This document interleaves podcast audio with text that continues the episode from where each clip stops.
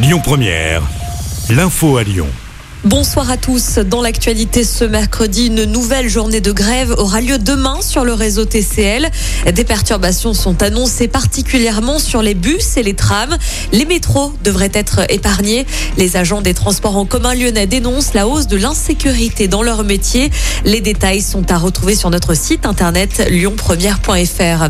Au lendemain de la victoire de Yannick Jadot lors de la primaire des écologistes, les soutiens défilent en vue des élections présidentielles l'année prochaine.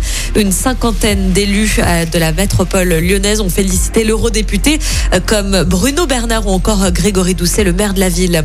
Une structure s'apprête à fermer ses portes dans le Rhône, près de Lyon, pour islamisme radical. Une annonce faite par le ministre de l'Intérieur dans les colonnes du Figaro. Un site soupçonné de faire de la propagande. En tout, six lieux de culte sont concernés en France par ces fermetures.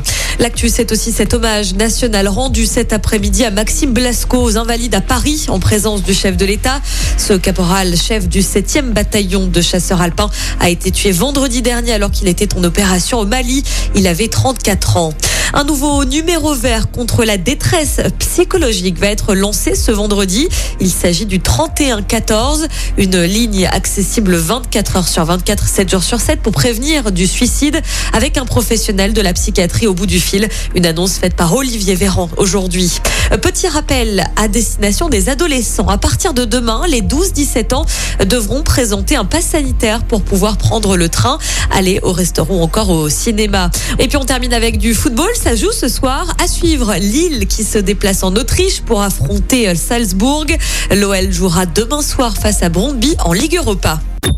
Écoutez votre radio Lyon Première en direct sur l'application Lyon Première, lyonpremière.fr et bien sûr à Lyon sur 90.2 FM et en DAB+. Lyon Première